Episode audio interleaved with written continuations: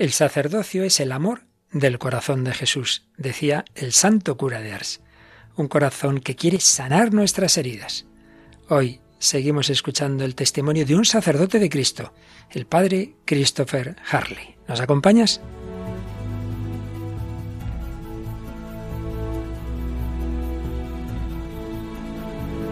El hombre de hoy y Dios, con el padre Luis Fernando de Prada.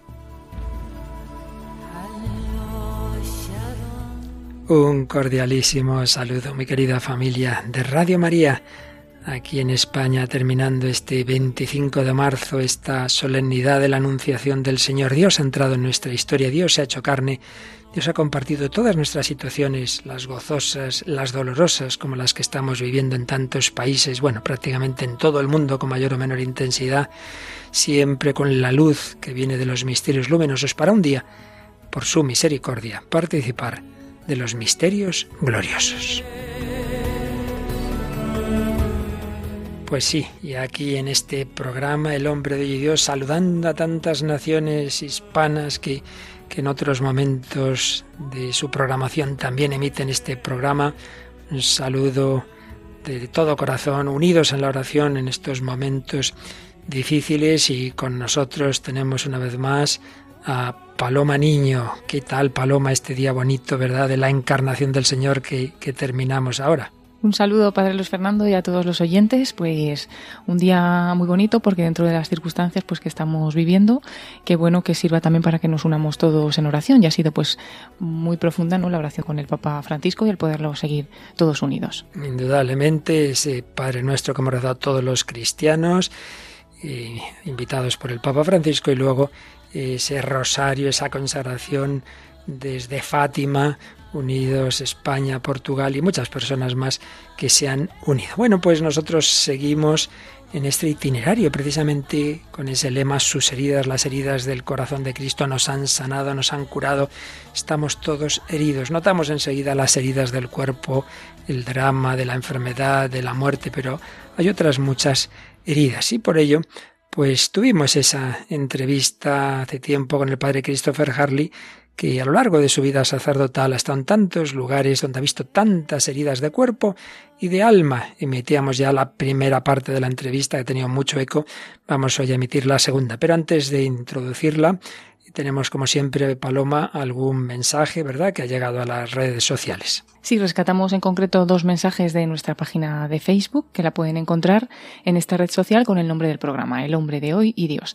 Y nos escribe Luis Mariano González, nos decía, me desvelé por la noche y escuché este programa a las cuatro de la mañana. Me quedo con la frase del Señor que le iban a dar la extrema unción y dijo, el hombre que no reza es como un animal. ¿Quién nos hace preguntas sobre la misión de cada uno en esta vida? El Señor nos guía y nos acompaña. Y Luisa Gallo nos decía que después de escuchar esa primera parte de la entrevista, pues que está deseando escuchar el programa continuación de esta entrevista. Bueno, pues ya ha llegado ese segundo programa, esa segunda parte de la entrevista y bueno, la reflexión que vamos a hacer en torno a ella. Pues antes de, escucharla, vamos a entrar en nuestra sección de primer comentario eh, que nos va a centrar en torno a esas heridas que todos llevamos.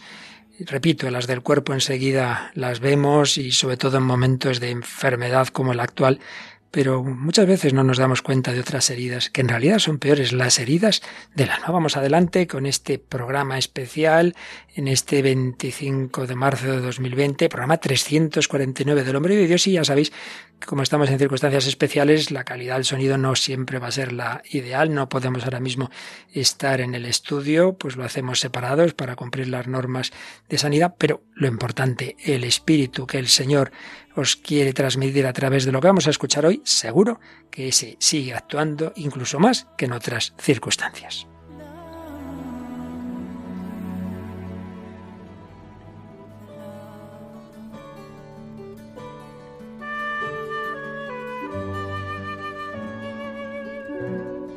Pues estamos en este momento de pandemia mundial, de ese virus terrible, de tanto sufrimiento, Pero vamos a escuchar una reflexión. Son días en que se envían muchísimos vídeos, muchísimos audios, muchísimos mensajes, quizás demasiados. Es lógico también por la situación de confinamiento de muchos. Pero nos ha llamado la atención uno que hemos encontrado ahí por internet, por YouTube, de un joven que se llama Samuel Adrián. Y antes de nada, vamos a compartir lo que nos decía. Hoy quiero ser honesto con todos los que escuchan y confesarles algo. Sé que se ha vuelto tema de primera plana este virus del que todo mundo habla, tanto que ni hace falta mencionar su nombre. Sin embargo, estos días que he estado más tiempo en casa, no he podido evitar recordar este otro virus del cual yo estoy infectado. Y siento que es mi responsabilidad hablarles de él, es por eso que hago este video. Así que por favor presten atención. Estoy infectado de un virus que es mortal en el 100% de los casos. Un virus tan antiguo que se ha propagado a millones de hecho, no creo que haya alguien sobre la Tierra que no sea portador. Así es que llámame loco, pero creo que tú también lo tienes. Si no me crees, aquí te van algunos de los síntomas. ¿Alguna vez has sentido que te molestan los triunfos de otros? ¿O has sentido dolor o desdicha por no poseer lo que alguien más posee? Eso es envidia, es uno de los síntomas. Si la has sentido, lo tienes. ¿Alguna vez has sido indiferente con la manera de sentir y pensar de otros, de tal manera que únicamente buscas lo que a ti te satisface sin pensar en los demás? Ese es egoísmo y es uno de los síntomas. Si lo has experimentado, tienes el virus. ¿Alguna vez has estado tan enojado que comienzas a decir cosas que ofenden a los demás? Cosas de las que después te arrepientes de haberlas dicho porque sabes que no estuvo bien. Ese es un arranque de ira.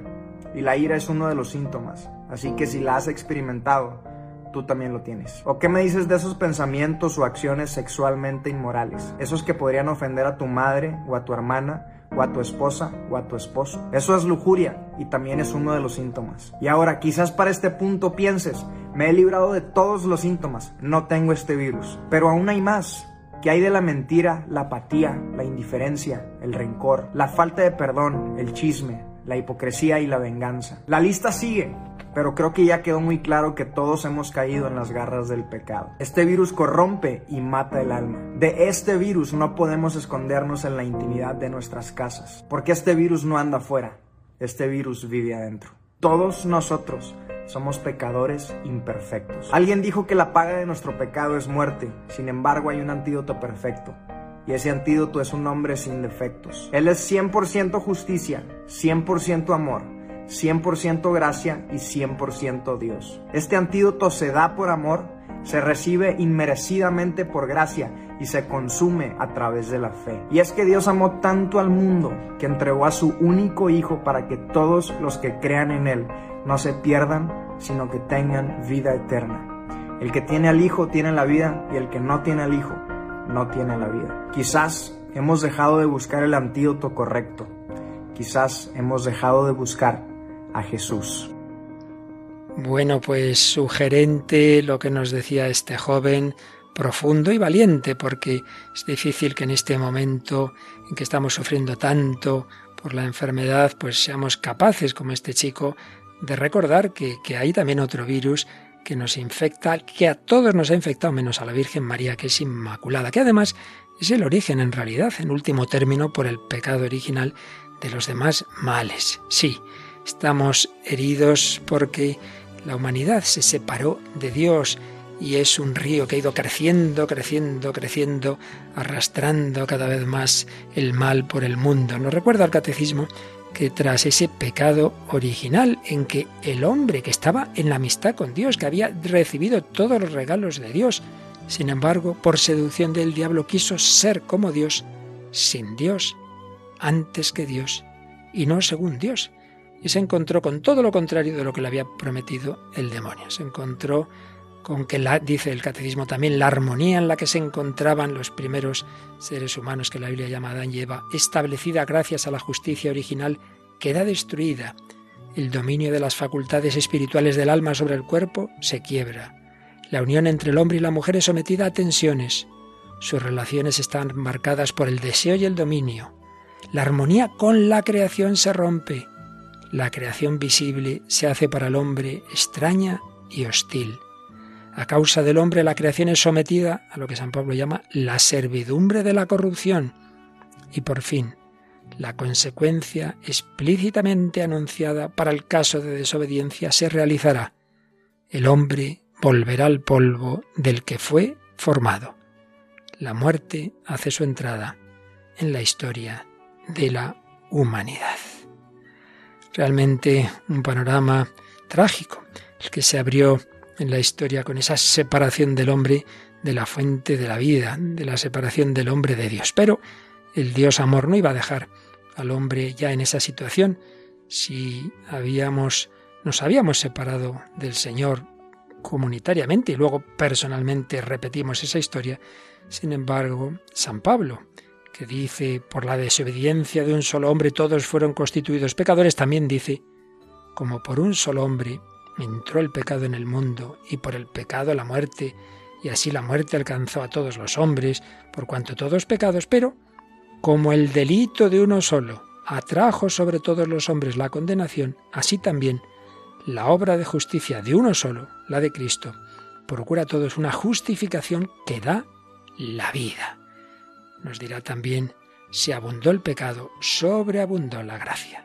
Cristo nos ha redimido, nos ha salvado, pero esa salvación tenemos que anunciarla, tenemos que llevarla a todos los hombres y por eso venimos hablando ya en varios programas de la misión. Todos tenemos que evangelizar, todos, pero de una manera especial el sacerdote está llamado a hacer presente a Cristo, sobre todo a través de los sacramentos, también de la palabra, de su pastoreo, el cristiano.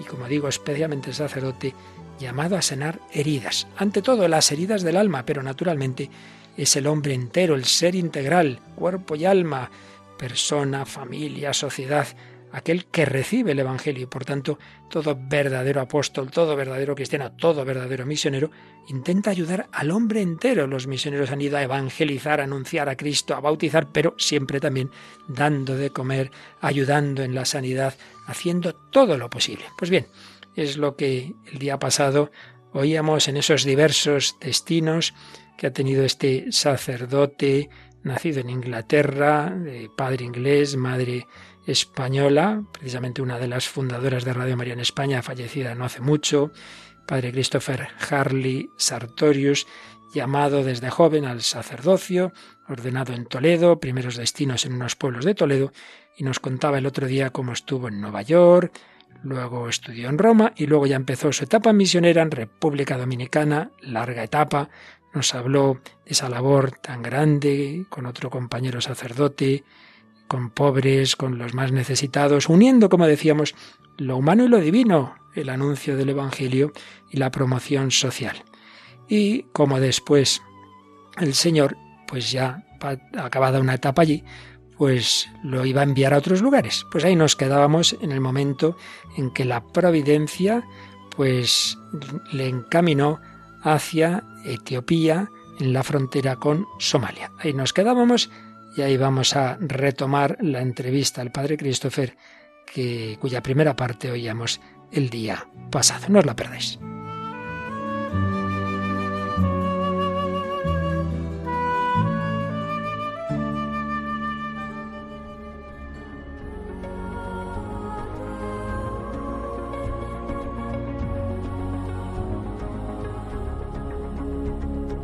Etiopía cercana a la frontera con Somalia, ¿verdad? De hecho, el sacerdote católico más cercano a mí estaba a 600 kilómetros. Tenía que literalmente subirme en un avión para confesarme. Para poderte confesar.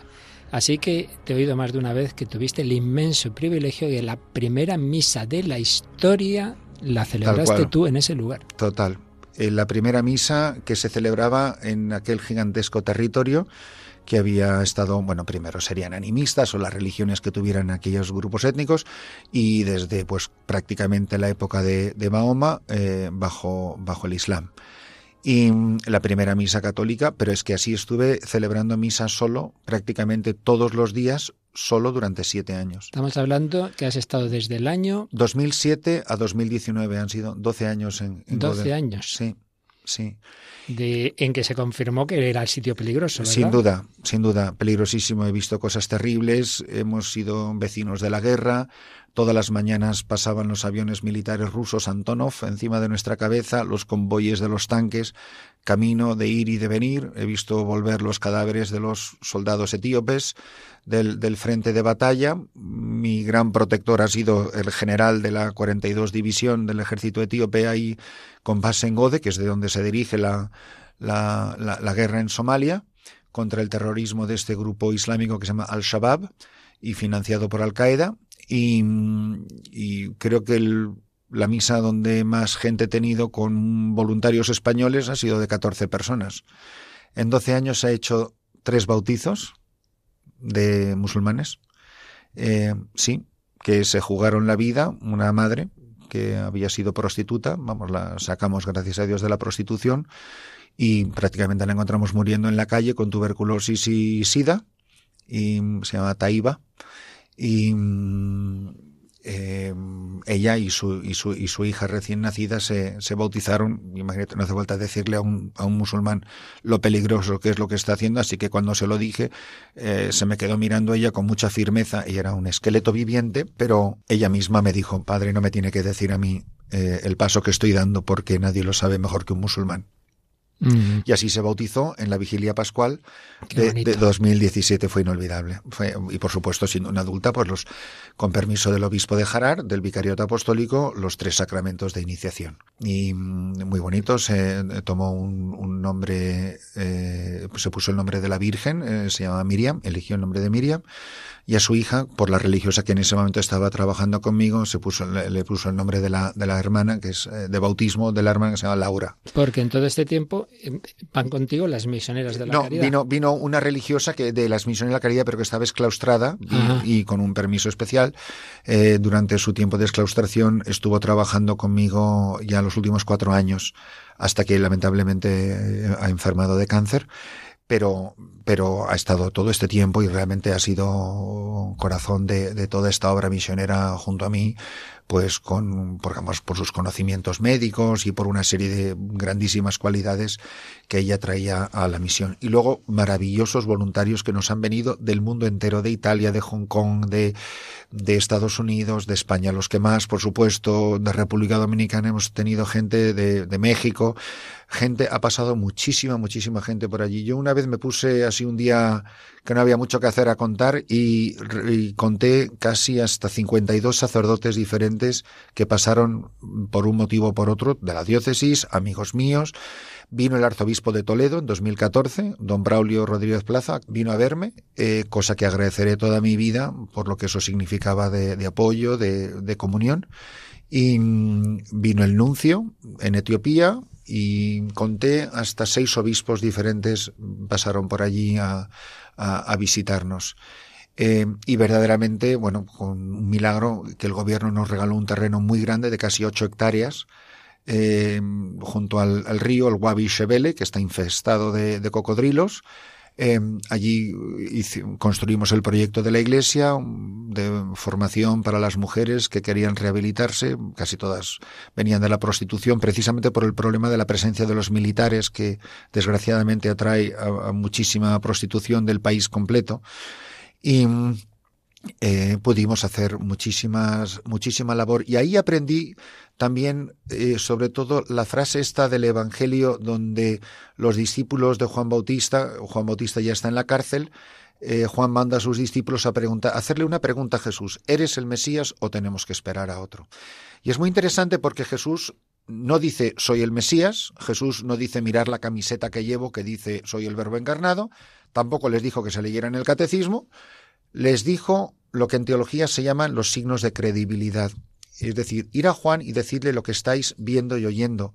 Los cojos andan, los ciegos bien, los leprosos quedan limpios, los muertos resucitan y a los pobres se les anuncia la buena noticia. Nosotros no podíamos ir con un crucifijo por la calle ni haciendo una evangelización, digamos, explícita de palabra, pero nadie puede detener el valor del testimonio al final, pues todas las instituciones estaban en manos del Islam, el hospital, la cárcel, etcétera, y al final a los que primero llamaban era a nosotros, dice, porque ustedes son los únicos que hacen este trabajo. ¿Cuántas veces no nos dieron las gracias los musulmanes por la labor que hacía la Iglesia Católica? Al principio sospechosos de que era una actividad puramente de proselitismo, de para, y para ellos es muy difícil entender la gratuidad. Pero ustedes hacen esto a cambio de qué? Dice, no, es, pero ¿por qué hacen esto? Y decía, decía por amor. Yo muchas veces cuando decía for love, cuando decía por amor, con el dedo índice decía por amor a él. Para no entrar en polémicas o discusiones, pero siendo un pueblo muy religioso, ellos podían entender cuántas veces atendiendo a gente en condiciones horribles, olor de, de, gusanos de, ahí en el hospital público y todo lleno de somalíes. Y la hermana, y yo la ayudaba lo que yo podía, pero la que sabía de verdad era ella, atendiendo a esta persona que era obvio que la hermana iba con un velo de monja, vestida de hábito hasta los tobillos, con un crucifijo al cuello, y yo vestido de cura, y se acercaba a la gente y le preguntaban a la hermana, ¿es su pariente?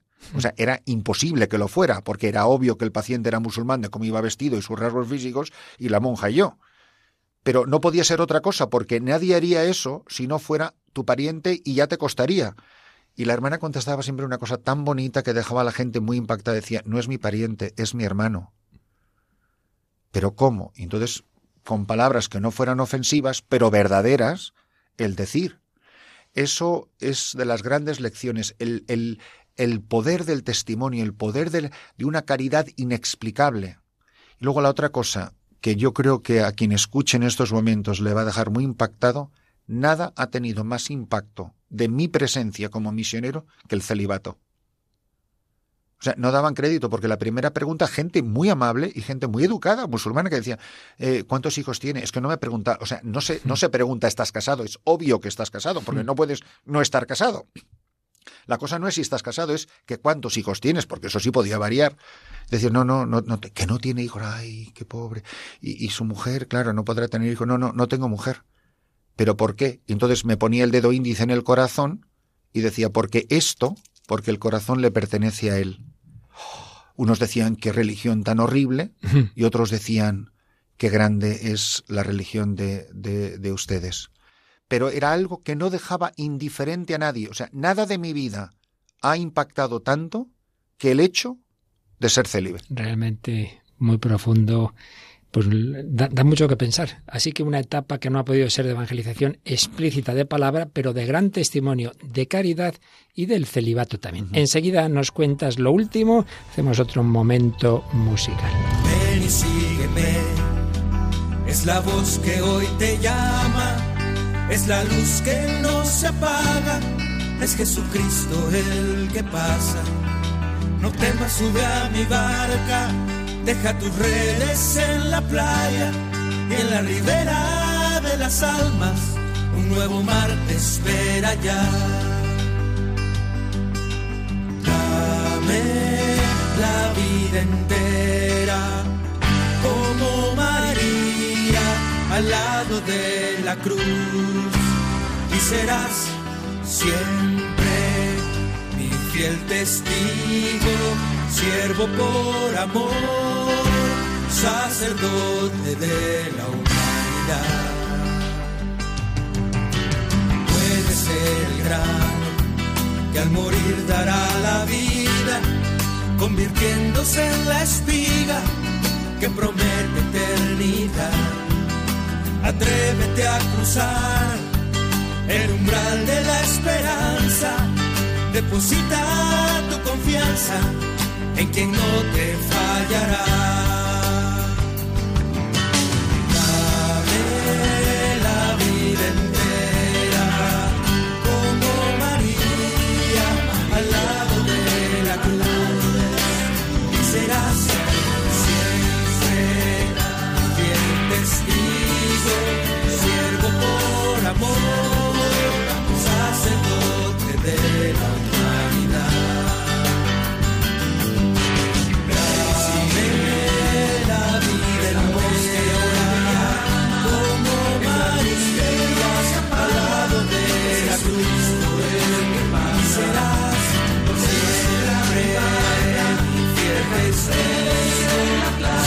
people.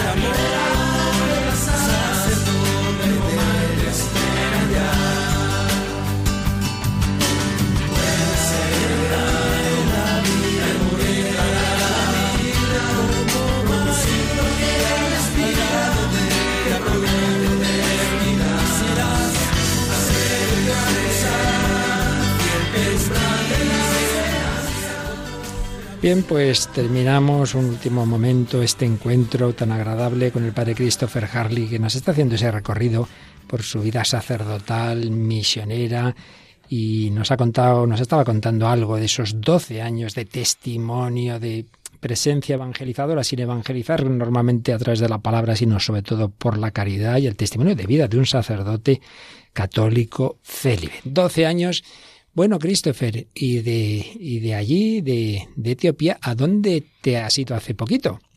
Pues en, en, diciembre de 2018 me invitaron las hermanas salesianas, la provincial de las salesianas en Etiopía, la provincia de Sudán del Norte, Sudán del Sur y, y Etiopía, a predicar ejercicios espirituales a sus hermanas en Yuba, a las afueras de Yuba, en una, localidad que se llama Gumbo, al otro lado del Nilo. Recuerdo a los oyentes que, que el, Nilo Blanco pasa eh, desde Uganda a través de Sudán del Sur hasta Sudán del Norte. En Khartoum se juntan el Nilo Blanco que viene a través de Sudán y del sur y el Nilo Azul que viene desde la Gotana en Etiopía.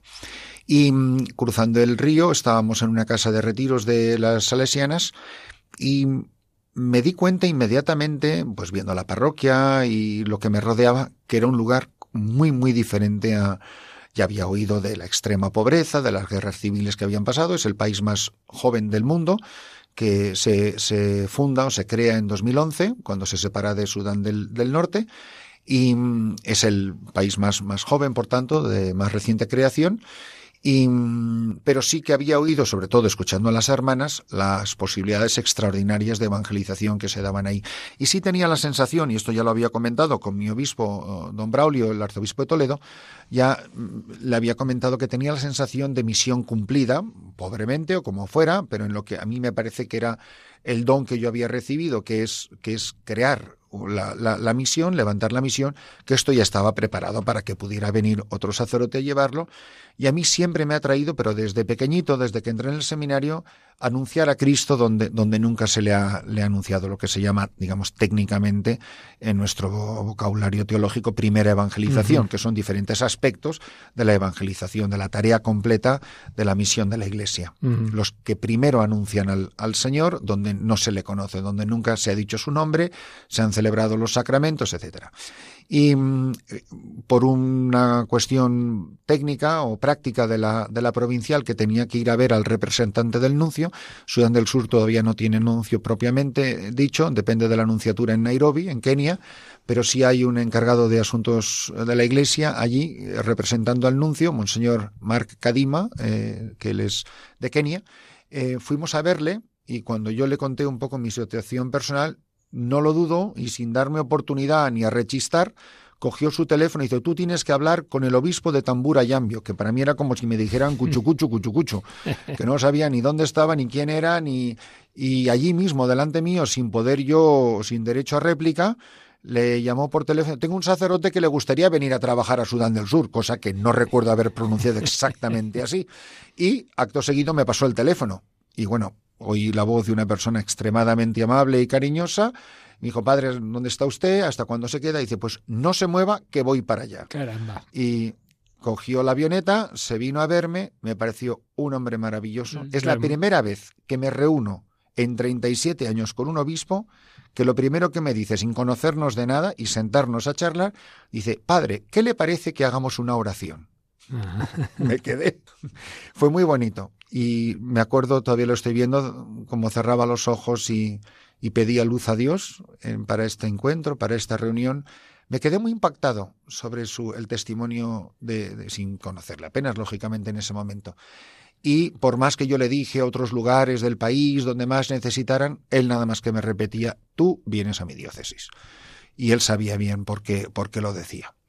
Y mm, no, no hubo mucho más, porque esto fue diciembre, y yo salí de Gode, de Etiopía, el 30 de abril, simplemente pues para darle oportunidad al obispo para hacer los arreglos necesarios, por supuesto todo esto discernido, consultado y hablado con el arzobispo de Toledo, que es mi único obispo en realidad, y mm, el obispo de Tamburayambio, Monseñor Eduardo Iburo Cusala, em, escribió una carta muy bonita explicando las razones a don Braulio por qué le parece que que podría ser un, buen proyecto de colaboración entre las dos diócesis. Don Braulio lo, lo, acogió con muy buena disponibilidad. Él y yo ya habíamos hablado de que a mí ya me parecía que era tiempo de salir de Gode. Y, y entonces él le respondió con una carta de envío con un contrato firmado por las tres partes de tres años, que es lo que se suele hacer más o menos en, estos tiempos, que siempre está sujeto a revisión o a que el sacerdote esté a gusto o que el obispo que recibe pues esté contento con, con la labor desarrollada.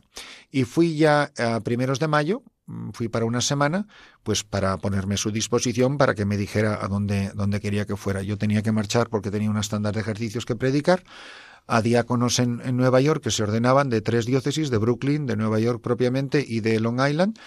Y mm, en esa semana él me dijo, mira, yo te voy a mandar con el vicario general a ver misiones que tenemos sin sacerdote y tú, pues como necesitamos sacerdote en todas ellas, la que a ti tú sientas que es la que Dios te pide, nosotros encantado.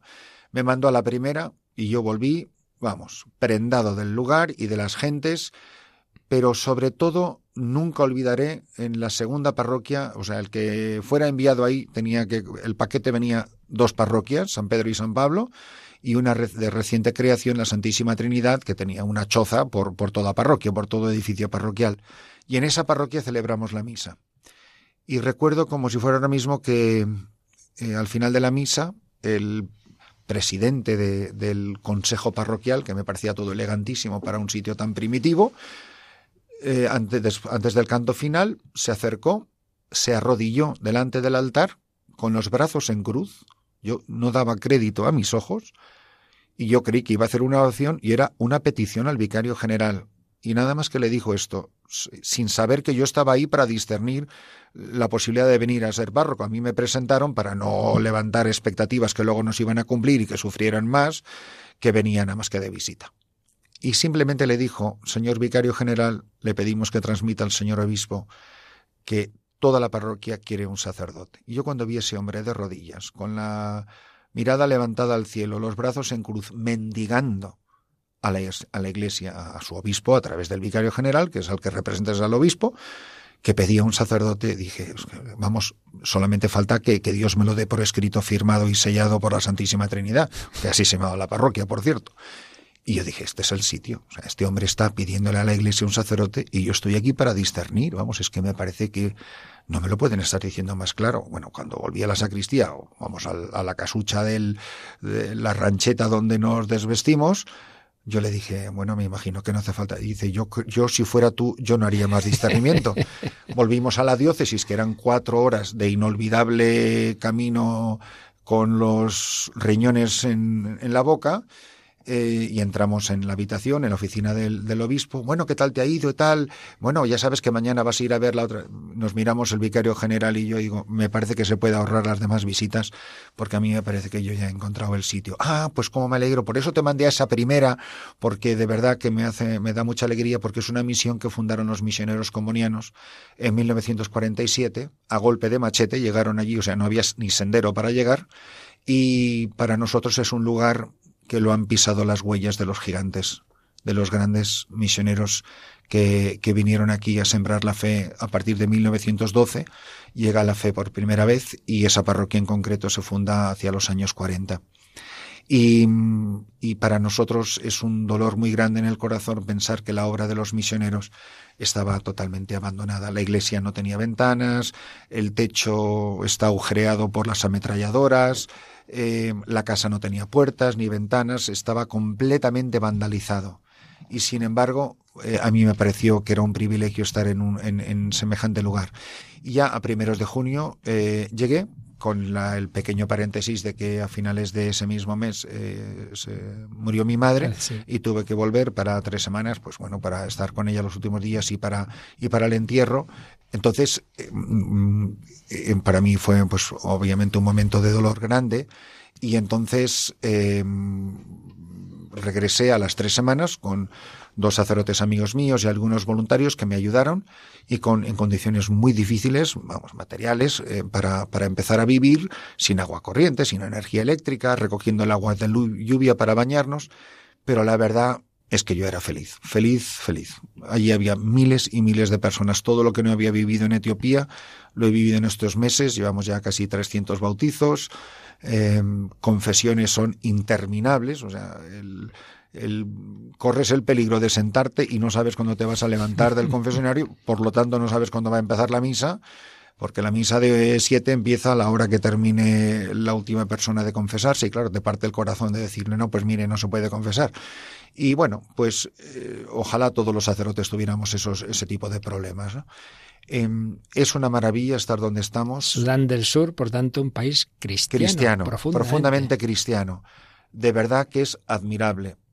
Puedo decir que la gente se sabe el catecismo de memoria. Yo tengo conmigo, que lo tengo incluso aquí en Madrid, lo he traído porque a ver si consigo a alguien que me quiera hacer 5.000 copias de, de ese catecismo, es el catecismo de Ripalda. O sea, es que no es otra cosa. Pero cuando yo fui a ver cómo los catequistas daban catequesis, era los niños sentados delante del catequista y todo el mundo repitiendo de memoria el catecismo. Entonces, todo el mundo se sabe el catecismo de memoria. Todos se saben las oraciones de memoria, todos se saben los mandamientos y todo el mundo sabe, pues como son las frasecitas esas de pregunta y respuesta. Esas como se saben la fe, pero se lo saben de memoria.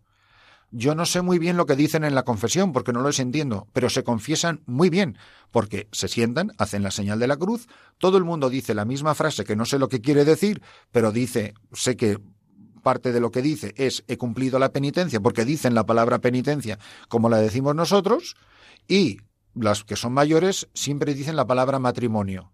Entonces ellos se sientan a confesarse y se presentan.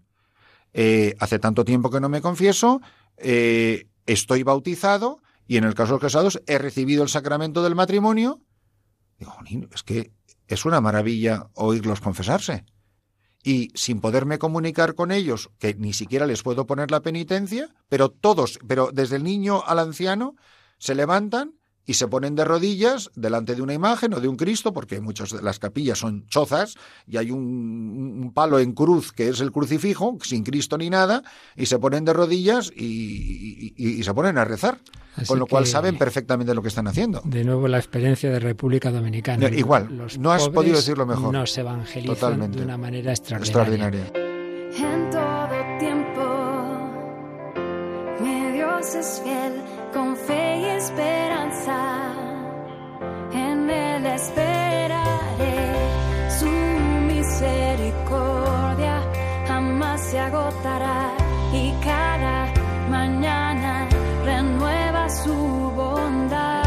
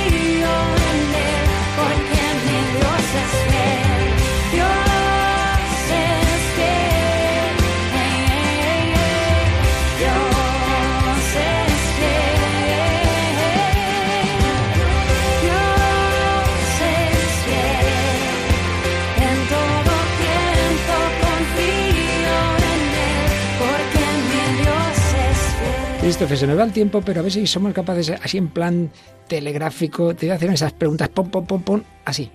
Tú, después de todos estos años, primero, ¿por qué has querido ser misionero? Pues yo creo que eso venía en el mismo paquete de la misma llamada al sacerdocio.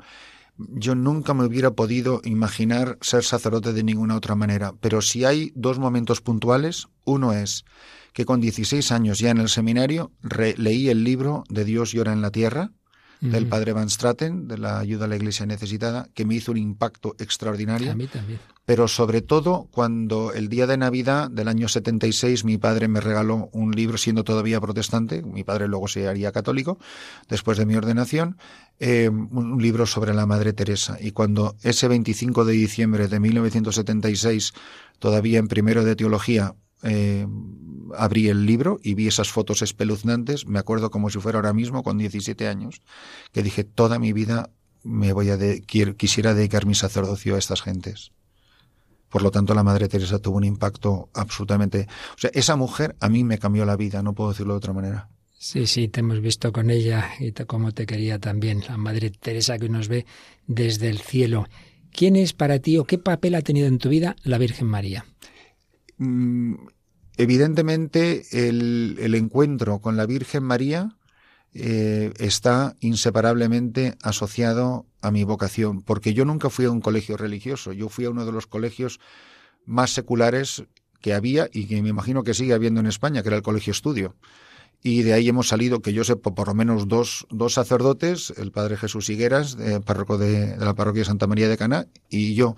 A mí me parece que él era un poco más pequeño, él dice que se acuerda de mí, yo la verdad no, no, no le recuerdo en los años del colegio, y, y sin embargo, eh, cuando tuve la experiencia de la vocación con 15 años, el 8 de marzo del 74, eh, lo primero que hice, sin saber todavía muy bien cómo, fue coger un rosario, y, y, ponerme a rezar, que yo no sé ni siquiera si sabía pasar las, las cuentas del rosario. Y mm, sobre todo hay un momento para mí que es obviamente inolvidable, que es que cuando volví de mi primer viaje a la India, de mi segundo viaje a la India, volví muy, muy enfermo, con malaria, con fiebres tifoideas, con sarna, con parásitos en el duodeno. Eh, según me dijo el médico, eres un museo de enfermedades tropicales. Entonces, era seminarista, sí, seminarista. Era la vuelta para empezar mi último año de teología y mm. estuve muy cerca de la muerte. Mm. Y me acuerdo prácticamente delirando porque se, a las seis de la tarde las fiebres de la malaria te ponías a 41, 42 grados y ya esa, con esa fiebre deliras. Eh, me acuerdo decirle a la Virgen, solo me faltaban nueve meses del último año de teología, este era el verano de tercero de teología, decir esta frase, Madre, Tú llevaste a tu hijo nueve meses en tu vientre, a mí me faltan nueve meses para ser sacerdote. Si me concedes la gracia de celebrar una sola misa, muero el sacerdote más feliz de la tierra. Y te la concedió. Y, me la concedió. Y por eso escribo todos los días el número de misas que he celebrado hasta el día de hoy. Como nuestro amigo Padre Gonzalo Exactamente, exactamente porque ambos lo aprendimos de nuestro director espiritual, don Justo. El, ¿Te acuerdas, de él? Claro.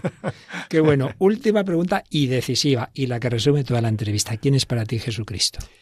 Pues es lo único, el único que da sentido a mi vida, el único por quien he nacido, vivo y quisiera morir al que le he dedicado todo lo que soy y todo lo que tengo, y sobre todo es aquel que un día pasó por mi vera y me robó lo indivisible de mi corazón, a quien le pertenece mi vida, mi salud, lo que soy, lo que tengo, lo que espero, y es aquel a quien todos los días espero prepararme para poder encontrarme y verle un día cara a cara y estar por toda la eternidad con él.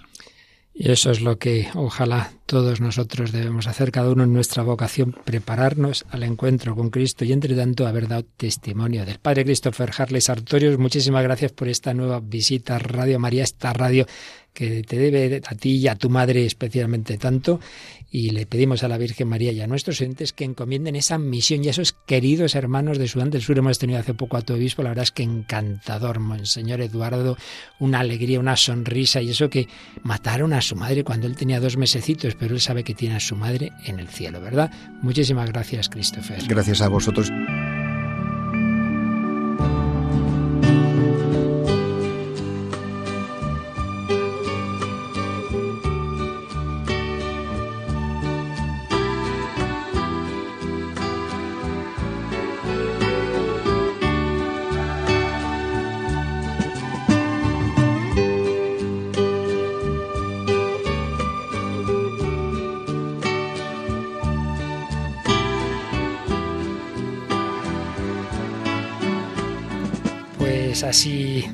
Esa entrevista que hacíamos al padre Christopher Harley. Jesucristo es nuestro Señor, nuestro Redentor, nuestro Salvador, el que sana nuestras heridas.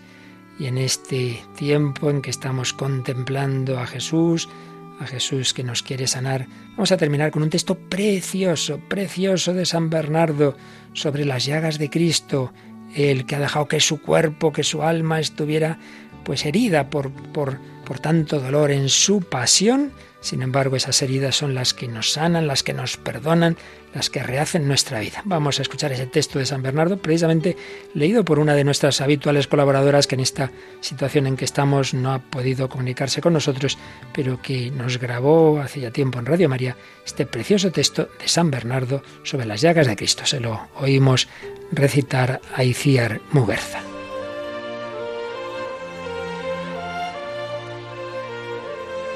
San Bernardo, del Sermón sobre el Cantar de los Cantares. Las llagas de Cristo, refugio de los pecadores.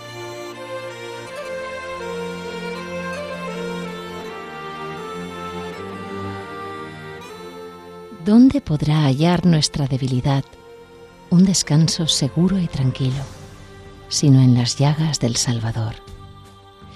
En ellas habito con seguridad, sabiendo que Él puede salvarme. Grita el mundo, me oprime el cuerpo. El diablo me pone asechanzas, pero yo no caigo, porque estoy cimentado sobre piedra firme.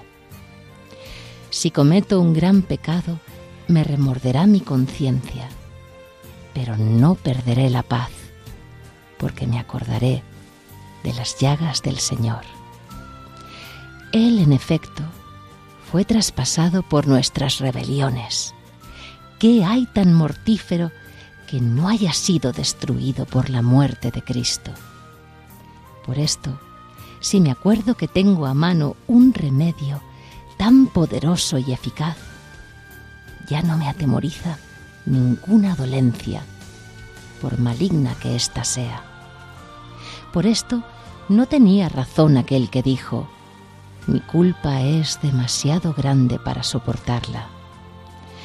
Es que él no podía atribuirse ni llamar suyos los méritos de Cristo, porque no era miembro del cuerpo cuya cabeza es el Señor.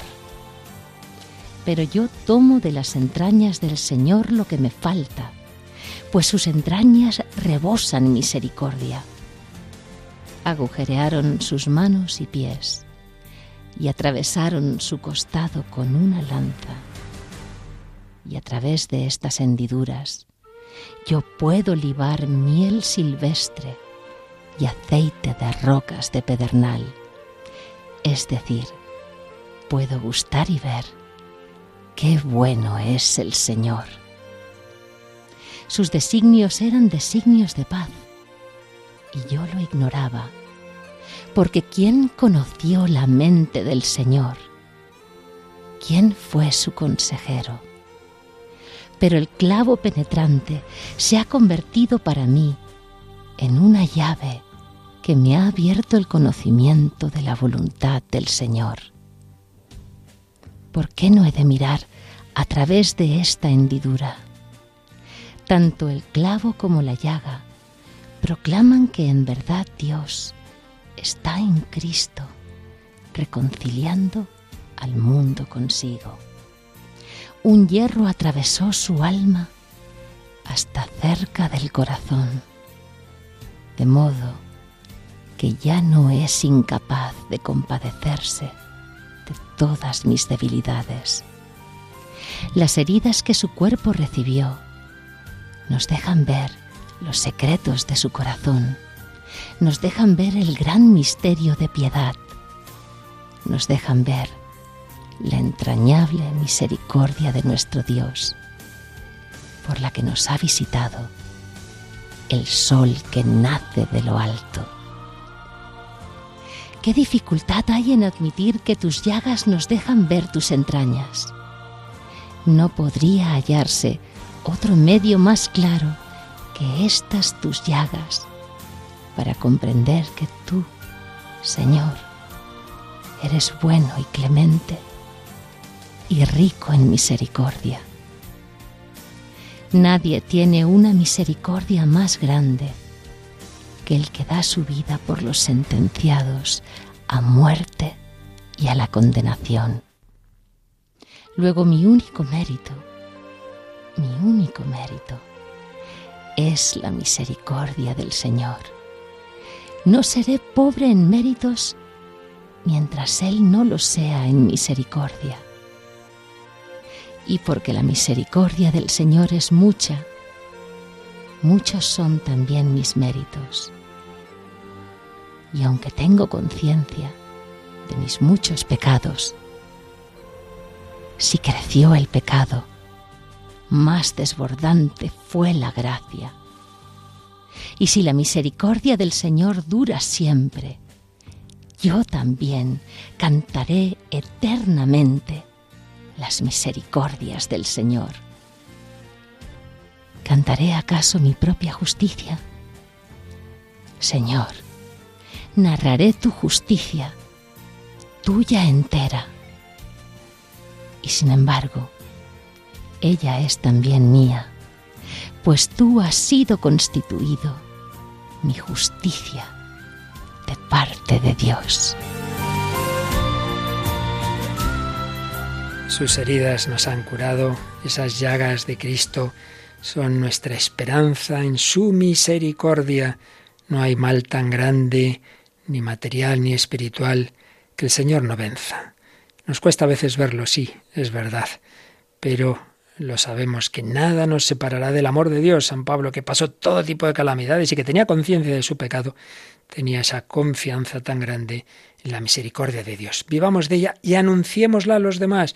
No reduzcamos la misión a una salvación, decía el Papa Pablo VI, San Pablo VI en Evangelii Nunciande, a una salvación puramente inmanente, a medida de las necesidades materiales o incluso espirituales, que se agotan en el cuadro de la existencia temporal. No, no, no. Una salvación que se realiza en una comunión, decía, con el único absoluto, Dios, salvación trascendente, escatológica, que comienza ciertamente en esta vida, esa salvación, pero que tiene su cumplimiento en la eternidad. También el Papa Francisco, que tanto insiste en la promoción y liberación de los pobres, sin embargo, también nos ha recordado, lo decía ya en Evangelii Gaudium, la peor discriminación que sufren los pobres es la falta de atención espiritual. La inmensa mayoría de los pobres tiene una especial apertura a la fe, necesitan a Dios y no podemos dejar de ofrecerles su amistad, su bendición, su palabra, la celebración de los sacramentos y la propuesta de un camino de crecimiento y de maduración en la fe. La opción preferencial por los pobres debe traducirse principalmente en una atención religiosa privilegiada y prioritaria. Pues yo creo que es lo que hemos visto, el testimonio de este sacerdote en esta entrevista en dos partes. Llevar a Cristo, llevar su amor, evidentemente eso implica la atención a la persona entera, hacer todo el bien posible a la persona, cuerpo y alma, personalmente, individualmente, familiarmente, a todos los ámbitos, pero sabiendo que en último término anunciamos esa salvación escatológica. El sacerdocio es el amor del corazón de Jesús, decía el santo cura de Ars, que también hizo de todo por todas las personas con las que se encontró que también nosotros sepamos reflejar el amor del corazón de Cristo siempre y especialmente en estos momentos de dificultad ante las personas más necesitadas, más doloridas.